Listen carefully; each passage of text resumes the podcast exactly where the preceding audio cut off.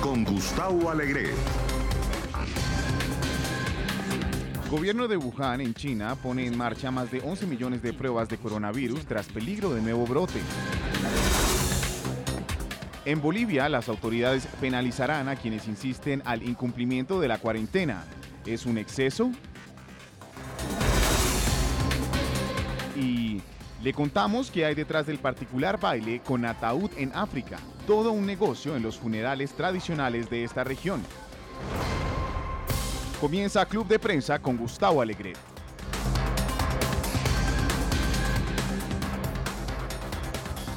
Bienvenidos a Club de Prensa, el espacio de análisis de NTN24 con los mejores periodistas, analistas políticos en la capital estadounidense y en estos tiempos de coronavirus en el resto del mundo. Antes de presentar a nuestros invitados, como siempre, les invito a que nos hagan llegar sus opiniones para que opinen ustedes también en nuestras redes sociales. Nos encuentran en Club Prensa NTN24, en nuestra cuenta de Twitter. En Valencia, en España, cuando son las 4 y 32 minutos de la tarde, saludamos a nuestro primer invitado, David Solers. David es periodista, eh, colabora con diversos medios de comunicación, es investigador eh, sobre África subsahariana en la Universidad de Navarra y además es el editor del boletín semanal África Mundi. David, ¿cómo estás? Bienvenido a Club de Prensa. Buenas tardes para ti, buenos días. Buenas tardes, Gustavo, muchas gracias. Estamos bien por aquí en España. Y en la ciudad de Barcelona, también en España, a las 4 y 33 minutos, saludamos a Oriol Bartumeus. Oriol es politólogo, es profesor de Ciencia Política en la Universidad Autónoma de Barcelona. Oriol, bienvenido. Muchas gracias, buenos días. Gracias a ambos por acompañarnos en este tiempo de análisis, en esta mesa de trabajo que vamos a compartir en los próximos 60 minutos. Quiero echar una primera mirada a una noticia que nos llega desde Wuhan, el epicentro reconocido de este coronavirus que ha generado esta crisis mundial, una pandemia por la COVID-19. Wuhan, una ciudad que llevaba más de 30 días sin nuevos casos, pero que este récord se ha roto con la aparición de eh, nuevas detecciones de personas infectadas. De acuerdo a las autoridades, dos eh, mujeres y cuatro, dos hombres y cuatro mujeres, para ser precisos, de acuerdo a la información de las autoridades, han sido detectados y declarados como nuevos casos de este coronavirus, lo cual hace que esa paulatina, lenta y progresiva vuelta a una nueva normalidad en la ciudad se haya visto interrumpida acrecentando el miedo que algunos ciudadanos poco a poco habían ido aplacando y eh, eliminando de sus vidas para volver a esa nueva normalidad, una normalidad que no es como la que conocimos. En cualquier caso, una reflexión os pediría al inicio de este programa cuando se conocen estos nuevos casos y cuando otras economías del mundo que siguen luchando contra esa curva de muertes y de infecciones Ah, todavía no han ganado esa batalla, tienen nuevos casos a diario, aunque la cifra es menor y eso siempre es positivo, pero que Wuhan demuestre que el brote puede resurgir, puede volver a producirse, tiene que llevar a... ¿Qué reflexiones, Oriol? Ah, bueno, yo creo que lo más importante de lo que ha ocurrido en Wuhan y de lo que ocurrió también en Corea del Sur hace pocos días es que nos explica que tenemos que estar alerta, aunque pasemos, como es el caso de España o Italia, en la fase eh, descendente de la epidemia, es verdad que siempre ah, vamos a estar pendientes de la aparición de un rebrote y por lo tanto esto lo que nos dice es que todas las medidas ah, son necesarias para evitar precisamente esto, que el virus vuelva a rebrotar y volvamos a tener un, un episodio de, de contagio.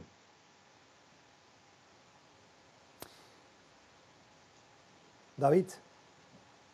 Sí, yo lo que creo personalmente es que si en Wuhan ha subido, puede subir en cualquier otro lugar del mundo. Es una cosa que no es solo única del coronavirus, es decir, otras epidemias alrededor del mundo se han demostrado que los brotes pueden tener una segunda oleada. Recientemente en República Democrática del Congo se iba a poner fin al ébola y no se ha puesto. Ha habido un pequeño brote de polio en Níger. Esto es una muestra más de que, de que el coronavirus es un peligro y lo será hasta que haya una vacuna y nos aseguremos de que la población sea inmune. Si no lo es, vamos a tener que andar con cuidado, por mucho que nos apetezca tomarnos una cerveza. Y eso que los gobiernos occidentales, particularmente... Dale, dale, porque iba a preguntaros por la reacción de los gobiernos occidentales. Pienso en Italia, pienso en España, pienso en Estados Unidos particularmente, donde están poniendo ya la mirada a la reapertura de sus economías, a la relajación de las normas, cuando hay casos todavía de muertes y de infecciones en sus poblaciones. Exactamente.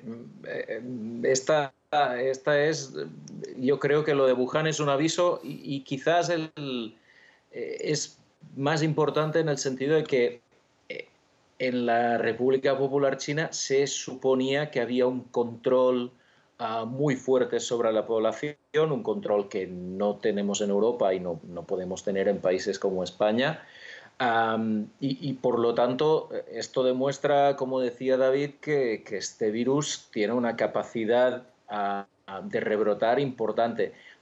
Lo que ha pasado también en Corea del Sur es importante porque Corea parecía como uno de los ejemplos de una mejor contención del primer brote de la, de la epidemia. Eh, Corea siempre era como, como, el ejemplo de que el, coronavirus se podía domesticar. Bueno, hace dos, tres días que hemos visto también en Corea del Sur un rebrote. Claro, esto debería ponernos un poco en atención, sobre todo precisamente como decías, Gustavo, cuando, cuando estamos encarando ah, la reapertura de la economía, sobre todo, sobre todo en Europa y en Estados Unidos igual de manera precipitada. Sí, yo creo, Gustavo, si me escuchábamos... Sí, dale, dale. La diferencia eh, del de, eh, envío de la señal hace que a veces nos pisemos. Por favor, David. No, nada, que quería añadir brevemente a lo que ha comentado Uriol, que tiene toda la razón y además hay que tener en cuenta que el coronavirus es asintomático y si no he leído mal estas personas que han eh, sido contagiadas en Wuhan eh, son asintomáticas, lo cual es aún más peligroso a la hora de hacer la desescalada aquí en España o en cualquier tipo de país del mundo. Mientras otras epidemias directamente ya, ya estabas mal, aquí puedes pasar hasta 10 días. Entonces, esto yo creo que no lo hemos visto en ningún lado del mundo antes y nos tiene que tener más preparados y avistados que nunca.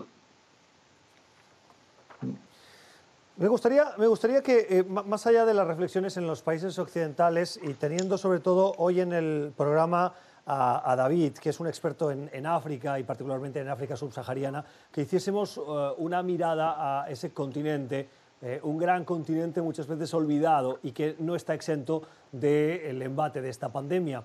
Las poblaciones de África también sufren la COVID-19, probablemente lo hacen sin la atención mediática, sin los focos, sin ese recuento de cifras que muchas veces es difícil de recoger. Pero, eh, David, con tu experiencia, con tu opinión, eh, ¿nos podrías hacer una primera introducción sobre cómo estás viendo esta pandemia en ese continente? Bueno, de primeras, eh, yo diría que África a día de hoy no está sufriendo las consecuencias que está sufriendo en Europa, incluso en Estados Unidos o en Latinoamérica, pero eh, andaría con precaución porque los pronósticos de la Organización Mundial de la Salud es que pueden haber hasta 190.000 muertes en todo el continente. Hoy mismo Lesoto, una pequeña nación al sur, eh, ha sido el último país en tener un caso de coronavirus, ya los 55 países lo tienen. Y a pesar de que el brote no está avanzando al ritmo que ha avanzado en otros lugares del mundo. Eh, sí que es verdad que hay algunos países más afectados que son los que tienen más conexión con el exterior, como pueden ser Sudáfrica, Marruecos, Argelia, Egipto.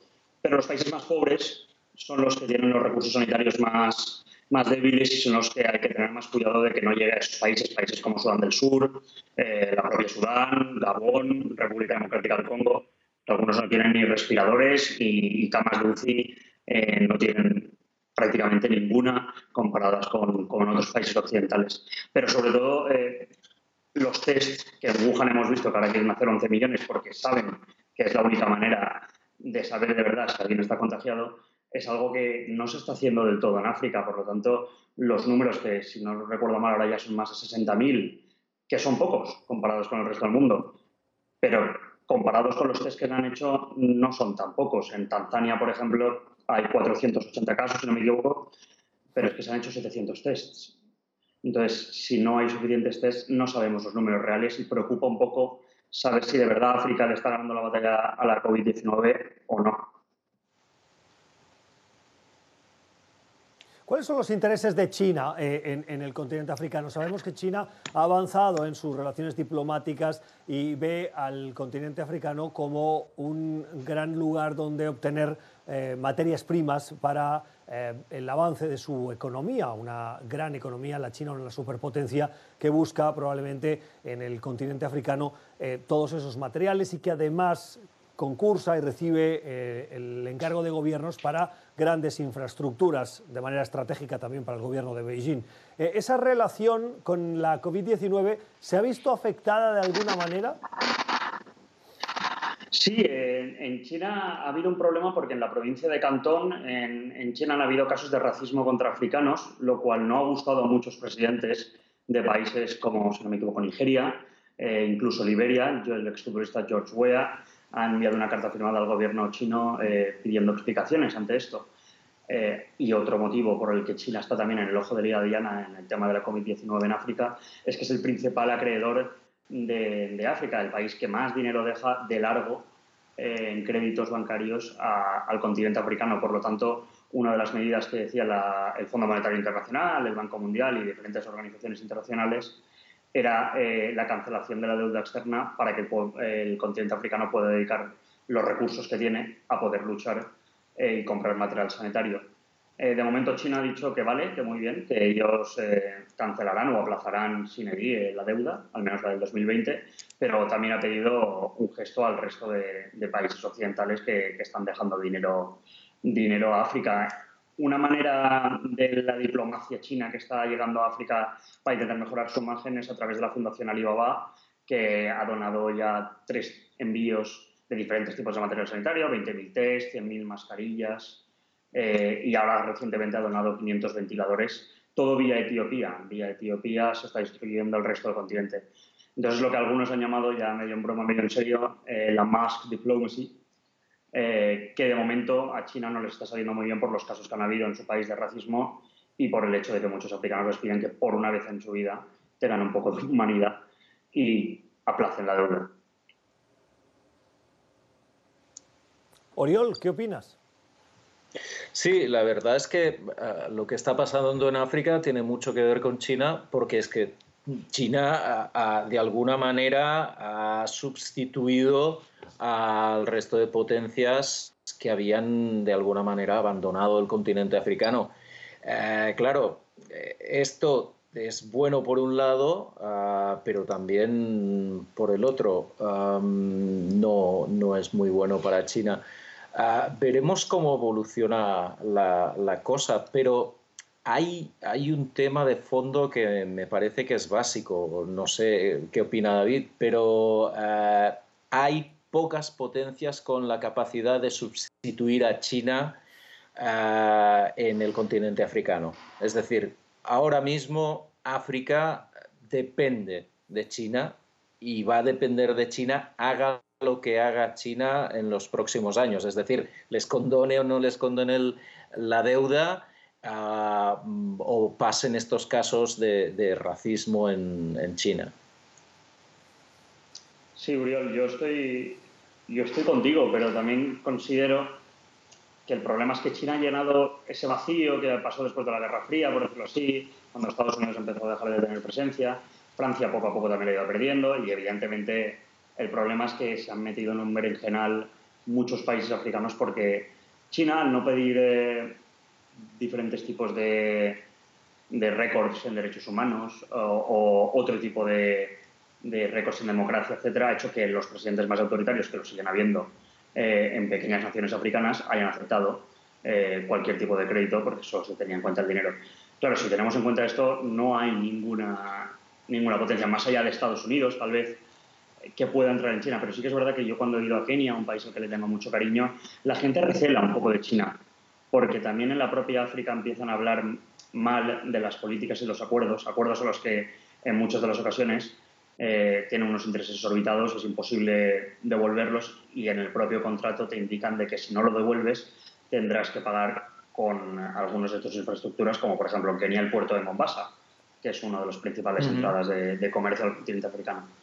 Entonces, eh, esa, negatividad o esa imagen pública negativa que pueda dar la COVID-19 hacia China puede ser peligrosa y ya hay expertos que empiezan a decir que puede ser el, el, punto, la punta de lanza o el, eh, el punto que hará que, que, cambien las relaciones de China con África y que empiecen a beneficiarse otras, otras naciones. Siempre y cuando este, otras eh, naciones. punto de ruptura, ¿podría recuperar terreno Estados Unidos, Oriol? Eh, leo en la prensa que en las últimas horas la Unión Americana ha donado mil respiradores a Sudáfrica. Si bien es una donación muy puntual, muy pequeña, Ah, ¿Puede haber un interés, a pesar de eh, la estrategia de América primero, de Estados Unidos primero, de volver a querer mirar al continente africano para recuperar ese terreno que le ha ganado el rival, la superpotencia china? De, hecho, es, lo que decía David, eh, eh, Estados Unidos es la única superpotencia capaz de contrarrestar el, poderío chino en África. Lo que pasa es que esto nos, nos coge en medio de un repliegue ah, de los Estados Unidos, un repliegue estratégico ah, que viene de la administración Trump, pero que de alguna manera ya, ya, ya se iba intuyendo este, este ir perdiendo peso los Estados Unidos en el contexto mundial frente a otras potencias claramente China, pero también eh, a nivel regional también juega en este papel Rusia, también ha jugado en parte este papel Turquía, lo vemos en la crisis siria. No sé si los Estados Unidos están en una situación capaz de eh, volver a, poner, digamos, la, frontera entre las dos superpotencias y tomar a China y empujarla fuera de África. Teniendo en cuenta que también es verdad que los Estados Unidos, más allá de Sudáfrica y de algún sitio puntual, mm, digamos que hace tiempo que ha abandonado bastante el continente africano la última gran operación que yo recuerde estratégica militar de los estadounidenses en, África ah, fue la crisis de Libia y, no acabó bien. David. Sí, no, Gustavo, eh, yo quería decir que totalmente. O sea, Estados Unidos realmente nunca ha tenido interés en el continente africano. Siempre lo ha visto, por decirlo así, como si no existiera mejor. Pero como existe y como se interesan mis rivales en el panorama geopolítico, pues yo voy detrás un poco. Eh, pasaba antes de, de esta situación con, con, China, pasaba en la Guerra Fría con Rusia, cuando se vienen involucrados en la Guerra de Angola. Eh, hmm. Y desde que ellos fueron la superpotencia hasta que China volvió a salir, de alguna manera nos han preocupado. Eh, claro, han dejado un vacío que, que lo ha ocupado otro. Y, y, ahora mismo, como dice Uriol, no veo para nada a Estados Unidos interesada en, el continente africano. Sacaron, si no me equivoco, eh, cuando estaba John Bolton en la Casa Blanca, un programa que mm. llamaban Prosper Africa, pero que era más básicamente un acuerdo entre empresarios estadounidenses y empresarios africanos mm. para el, eh, para el comercio, más, más de una estrategia integral que nunca ha tenido Estados Unidos, más allá de, del interés político, el interés de los recursos materiales y que su rival no domine la única opción que yo veo que ahora mismo Estados Unidos se, se, involucre es por el miedo a China. Y si lo está haciendo o enviando estos respiradores a Sudáfrica, que por cierto, muy bien que los envía a Sudáfrica, pero hay que tener en cuenta que Sudáfrica es el país más próspero del continente, que ya tiene 3.200 ventiladores y, y, que la gran mayoría de los países no tienen. O sea, solo 12 países de los 55 cuentan con más de 100 respiradores, por decir algo, y 10 10 países no tienen Podríamos decir que la última gran ah, operación de interés de Estados Unidos en África fue el eh, fondo creado por el expresidente George Bush, hijo, para la lucha contra el VIH o SIDA. Sí. Podría ser. Sí, claro. Uriol, Uriol, Uriol. No, no, eh, sí. Esta, es decir, eh, la lucha contra el SIDA fue la última gran operación eh, de ayuda, digamos, de, los, de los, estadounidenses en, África. Ah, y últimamente, es decir, desde el año 2001, la mayoría de operaciones y de intereses americanos en África están ligados a la guerra contra el terrorismo, ah, tanto primero de Al Qaeda y después del Daesh. Eh, Somalia, Libia, mm, Egipto, que siempre se ha mantenido así como, como un aliado estratégico en la región. Pero es lo que decía David, en la África subsahariana realmente los intereses americanos han, brillado por su ausencia, más allá del, de, las, de los programas contra el SIDA, de lucha contra el SIDA. Y además, Uriol, si tenemos en cuenta que recién, no, decía que recientemente, perdona, eh, Gustavo, que anunciaron eh, que querían retirar tropas del Sahel ahora mismo cuando el terrorismo es uno de los grandes problemas allí. Es decir, no es solo que quieran aumentar, sino que se quieren retirar más. Mm. Sí, y además en, esta de la mañana en la costa este de Estados Unidos. Vamos a ir a una primera pausa. Eh, saben que en televisión los comerciales eh, mandan. Estamos con David Soler desde eh, Valencia, en España, y con Oliol Bartumeus desde Barcelona, también en España. Esto es Club de Prensa. Ya regresamos.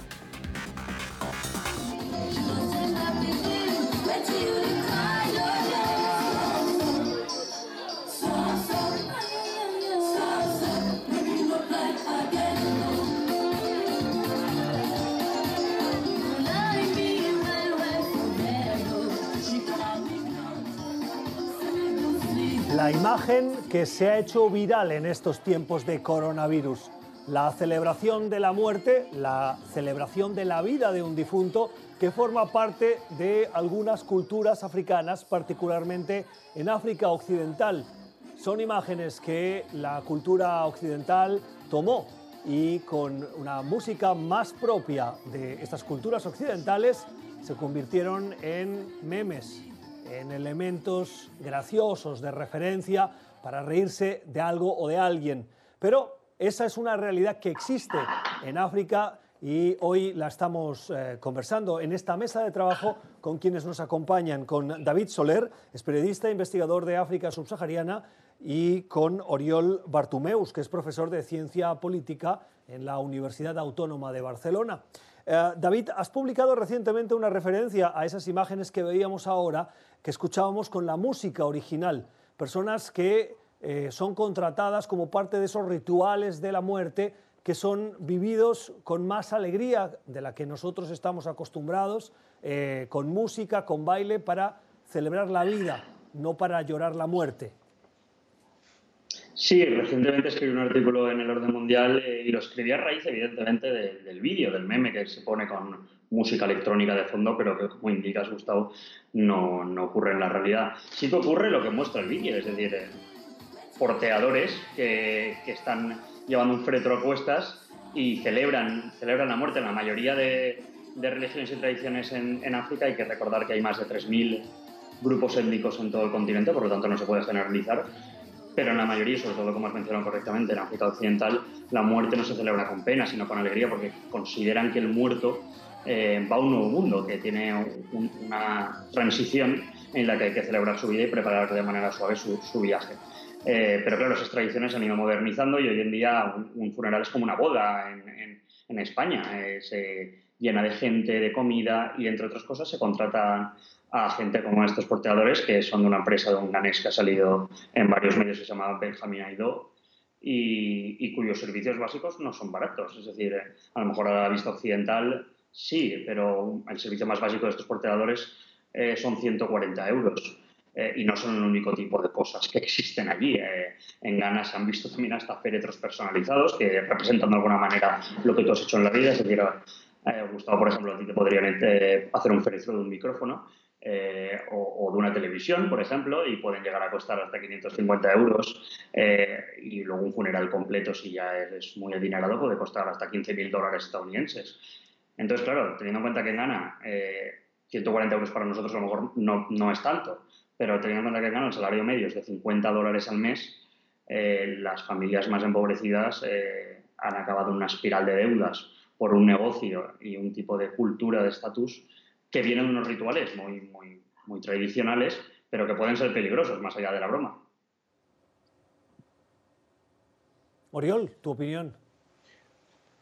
No, eh, yo básicamente eh, vi el meme mm, y, lo encontré como muy extraño. Claro, para nosotros, en nuestra cultura, como decíais, eh, los funerales y la muerte es un, es un periodo, digamos, doloroso, triste, y por lo tanto sorprende esta, esta, esta celebración festiva de, la muerte. Pero también es verdad, claro, lo que dice David que hay detrás de esto. Mm, digamos, los funerales, cualquier ceremonia, ya sean bodas, funerales, digamos que son muy lesivas para el bolsillo de, sobre todo de la, gente pobre, más allá de la, gracia que nos puede hacer el, el meme en sí. Sí, luego otra cosa, un pequeño apunte. Son las 5 y antes de, de antes de cambiar de tema, Gustavo, perdona, digo que aquí en Occidente leí que hace mucho tiempo, cosa que yo no conozco, eh, en España incluso existían plañideras, que son gente que, que se contrata para que llore o eh, es una cosa que, también existe ahora en África y, dependiendo del nivel socioeconómico de cada familia cobran más o menos, como salió en un vídeo de la BBC que vi. 5 y 2 minutos de la tarde en Madrid, en España, mientras eh, el país se va intentando recuperar y volver a una cierta normalidad, una no normal normalidad. El gobierno avanza en sus negociaciones con los partidos de oposición. Y Oriol, me gustaría que abordásemos el análisis político de los datos, eh, no, no de los datos de infectados o muertes en España, que continúa siendo el segundo mm. país eh, eh, después de Estados Unidos, sino ese acercamiento por parte del presidente Pedro Sánchez, que forma parte de ese gobierno de coalición con Unidas Podemos, que se ha acercado y que ha recibido el apoyo de ciudadanos para avanzar en, las medidas que tiene que aprobar el gobierno, que necesita el gobierno para hacer frente a la lucha contra la pandemia. Una primera reacción que nos ha parecido leer desde este punto del mundo es que el Partido Popular parece instalarse ahora en el partido en solitario, en oposición. Bueno, no, no en solitario, porque ah, está junto con el partido de ultraderecha, Vox, que, no, es, no es baladí, porque, digamos, Vox consiguió 52 escaños de 350 en el Congreso de los Diputados en, la, en las elecciones de noviembre.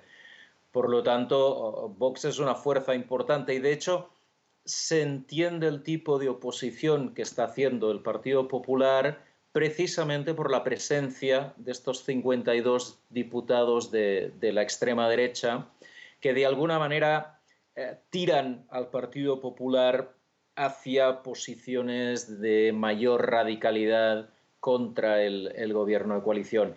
En este escenario en el cual el Partido Popular, eh, digamos, está está muy tirado a la derecha. Ciudadanos, que había pasado, al contrario de Vox, de 54 diputados en abril a 10 solo en noviembre, está intentando explorar la posibilidad de que hubiera un espacio mm, de voto centrista, moderado, pragmático, que le permitiera apoyar puntualmente al Partido Socialista y a Unidas Podemos ah, y de esta manera salirse de la sombra del Partido Popular y poder articular, que esto mm, se verá, digamos, en, en las encuestas y en las próximas elecciones, poder articular un espacio de centro entre lo que sería el espacio del Partido Socialista y el Partido Popular. David, tu análisis. Sí, eh, estoy, estoy de acuerdo con Uriol. Eh, Inés Remas, en mi opinión, está siendo inteligente. Más, si caen más, desaparecen prácticamente. Entonces, eh, hmm. intenta de alguna manera eh, rascar algún voto a la derecha del, del, PSOE y a la izquierda de un PP que cada vez es más de derechas. claro, los del PSOE que no estén de acuerdo que haya un gobierno con Unidas Podemos pueden aceptar esta nueva postura de Ciudadanos si la mantiene, cosa que yo tampoco lo tengo claro. ahora mismo hoy ha salido en el, en el debate del Congreso eh, que el PSOE va a intentar pedir una prórroga de un mes, cosa que en un principio Ciudadanos no iba a apoyar. Si no la apoya Ciudadanos, tiene a Esquerra Republicana de Cataluña en contra y al PNV dudando, el estado de alarma en España podría caer en, una semana. Y si cae, entonces el gobierno puede estar en una posición difícil, porque demuestra que no tiene los apoyos suficientes como para sacar una medida en el Congreso de los Diputados. Veremos qué ocurre, pero es difícil intentar tener de amigos tanto a RC como a Ciudadanos que en Cataluña son antagonistas. Hmm. ¿Es, posible pensar en, un escenario de elecciones anticipadas en España? Bueno, ah, yo creo que a, esto es a lo que está jugando el Partido Popular. Eh, a tensar tanto la situación, de hecho, mm, yo creo que de, alguna manera lo han expresado ya. Su intento es acabar rápido la legislatura, hacer caer el gobierno e ir rápido a, unas elecciones, digamos, eh, dramáticas en medio de lo que todo el mundo apunta que va a ser una crisis social y económica bastante profunda. Ah, la pregunta aquí es si a Ciudadanos le conviene este escenario y posiblemente yo creo que aquí es donde encontramos la conexión entre Ciudadanos y el Partido Socialista, ya que ni al uno ni al otro le interesa un escenario de derrumbe del gobierno y ir a unas elecciones en las cuales el Partido Popular pudiera aparecer como el único partido eh, con capacidad para articular una mayoría a su alrededor y hacer gobierno. Sí, porque además, eh, como punto, Oriol, eh, en algunas encuestas el PP está subiendo, incluso a costa de Vox, a costa de, Podemos. El PSOE no cae mucho, pero bueno, parece que se vuelve a un bipartidismo o a una mayoría de bipartidismo en, España. Pero yo tampoco creo que interese a Ciudadanos. Es decir, Ciudadanos acaba de poner la primera piedra de toque de volver al centro. Eh, será difícil que, el electorado crea un partido que ha virado tanto en, los últimos cinco o seis años. Eh, pero bueno, eh, yo sinceramente creo que, al PP y a Ciudadanos, también al PP, le convendría más desgastar al gobierno, si es lo que quieren, que no parece otra, otra cosa, porque si no estarían proponiendo otro tipo de medidas, cosa que es una de las cosas que se critica al jefe de la oposición, a Pablo Casado, que que no ha propuesto un plan diferente al de las fases de desescalada del gobierno, eh, simplemente acabar con el estado de alarma. Eh, mientras que ah, el PSOE, si acaba con el estado de alarma, pero está mantenido por Ciudadanos, no sé, es complicado, porque si Ciudadanos se acaba mostrando como el partido que sostiene al gobierno, también le puede pasar factura.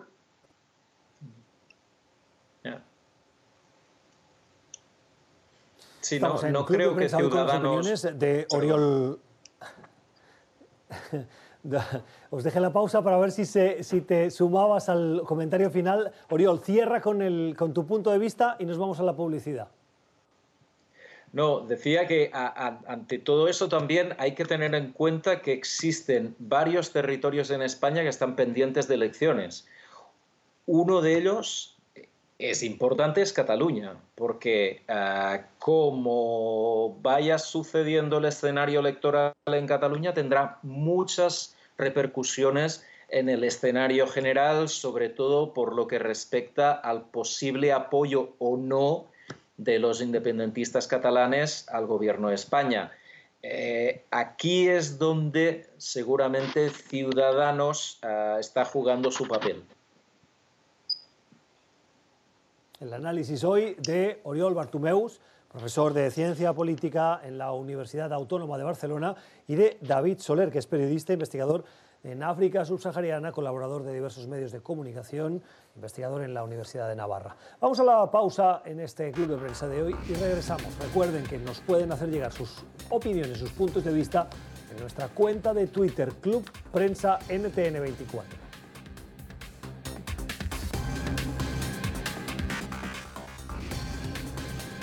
Son las seis y cuarto de la tarde en eh, Rusia, ah, en Moscú, en la capital. Un país que ocupa en ese ranking de infecciones y de muertes en número de infecciones el tercer país del mundo con más personas infectadas de acuerdo a las cifras oficiales que recoge la Universidad Johns Hopkins aquí en Estados Unidos. 242.000 personas. El número de muertes es de 2.000. Pero hay un dato interesante que hoy me gustaría que conversáramos con quienes nos acompañan, con David Soler, periodista desde Valencia, en España, y con Oriol Bartumeus, desde Barcelona, también en España. Y es el de que el incremento por día en número de casos ha sido de 10.000. Para que tengan ustedes una perspectiva, la gravedad de esta cifra, compárenla con la de Estados Unidos, que por día la última recogida oficialmente fue de 2.700. Rusia, 10.000 en un solo día y avanza a ese ritmo. En las últimas horas Rusia ha sido objeto de noticia, no por estos datos, que también, pero particularmente porque uno de los asesores más próximos a Vladimir Putin ha sido diagnosticado con la COVID-19, lo cual ha obligado a su hospitalización. Oriol, las cifras ponen en entredicho eh, el futuro de Vladimir Putin? ¿Puede abrírsele un escenario de crisis interna? Bueno, uh, sí, de hecho, las cifras de, de aprobación de, del presidente Putin son de las peores de todo su mandato, uh, que ya lleva 20 años de presidente. Ahora bien, como siempre cuando hablamos de Rusia, hay que tener en cuenta un elemento fundamental que no sucede, por ejemplo, en, otros países, en Estados Unidos claramente, que es la alternativa. Vladimir Putin ha construido un sistema político, económico, ah, del cual él es la cúspide y casi diría el único centro, mm, que de alguna manera lo blinda ante posibles escenarios como el que tenemos hoy. Es decir, él puede perder popularidad, eh, puede estar en, su índice más bajo de popularidad de todo su larguísimo mandato, pero la que pregunta que nos tenemos que hacer es, ¿existe realmente en Rusia una alternativa con capacidad, con posibilidades de enfrentar darse mínimamente en una situación de igualdad en unas elecciones y poder derrotar a Vladimir Putin, yo creo que hoy en día esto no sucede. Podría ser que la crisis del coronavirus genere este corrimiento de apoyos y permita la articulación de una alternativa a Putin. David, Sí, estoy de acuerdo con, con, Uriol. Creo que a día de hoy no hay una alternativa real. He leído en los medios que, que mientras Putin baja en popularidad, sube en popularidad el alcalde de Moscú, que a pesar de ser la, la ciudad más afectada por el coronavirus, que creo que tiene el 50% de los casos de toda Rusia, eh, Sergei Sobyanin está siendo bastante efectivo, pero claro, eh, también he leído que esto es un problema para el propio Sergei Sobyanin, porque eh, puede pasar de, de, ser aliado de Putin a defenestrado eh, por su efectividad, lo cual sería un poco contraproducente, pero tampoco me extrañaría. Entonces, eh, a pesar de que Putin pueda perder un poco de, de, casos, el hecho de que no haya nacido ahí el virus, de que también haya afectado a todo el mundo, eh, que venga de China, pero también a Estados Unidos, creo que le puede servir como para que las culpas no se las echen a él y de alguna manera capear el temporal. Interesante la situación en, Rusia. Eh, eh, hablemos de la, Unión Europea. En las últimas horas, en los últimos días, un gran debate sobre el apoyo o no, o la falta o la ausencia del mismo, de los países del norte de la Unión Europea a Italia y, y España, pero particularmente Italia se ha hecho notar en el debate público. Algunos eh, han visto eso como una amenaza para el crecimiento de los euroescépticos, cuando ya dentro de los países existen esas corrientes o movimientos que ponen en duda la conveniencia de participar o de formar parte de ese eh, club comunitario.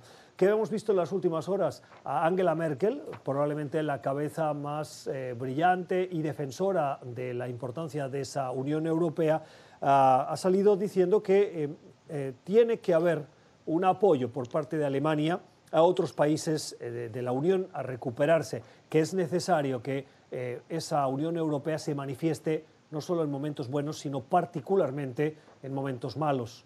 Oriol, ¿cómo leemos las eh, declaraciones, las palabras de Merkel? Y te pregunto, ¿pueden tener un grado de desgaste interno? Porque todo político siempre mira las encuestas antes de dar los siguientes pasos. Bueno, yo, creo que en, el caso de Merkel hay que, tener, hay que tener una cosa en claro, que es que ella ya está de salida. Con lo cual, esto es bueno en el sentido de que Merkel no depende mucho de, las encuestas.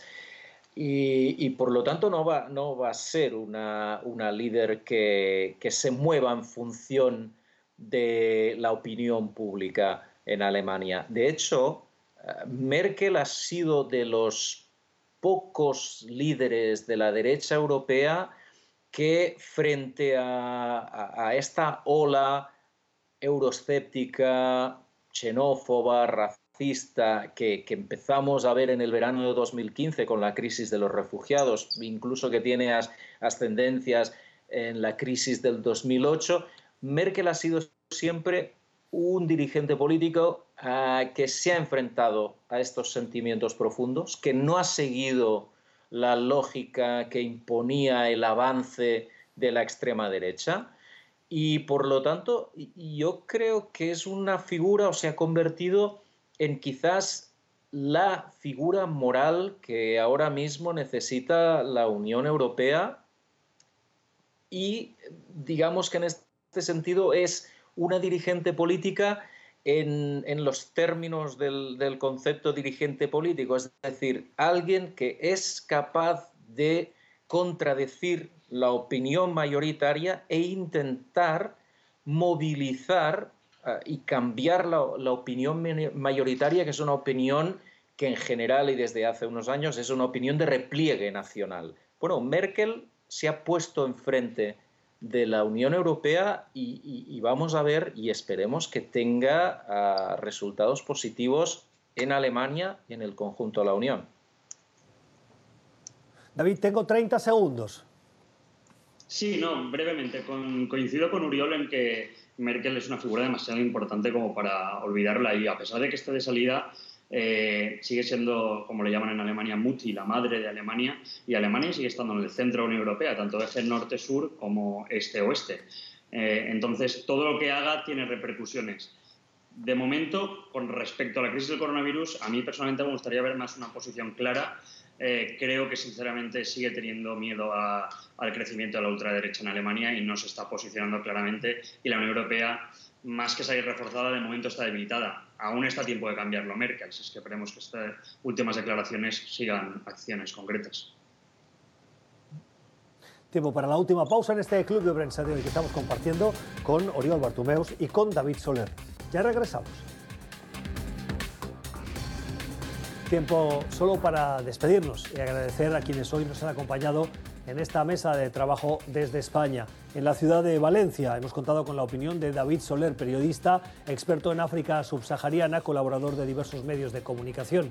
Y desde la ciudad de Barcelona, donde da clases eh, de ciencia política en su Universidad Autónoma, con Oriol Bartumeus, que es politólogo. A ambos gracias por haber estado con nosotros y a ustedes por habernos sintonizado. Antes de despedirme, como siempre, les deseo que se cuiden y cuiden a los suyos del coronavirus. Que tengan una feliz jornada.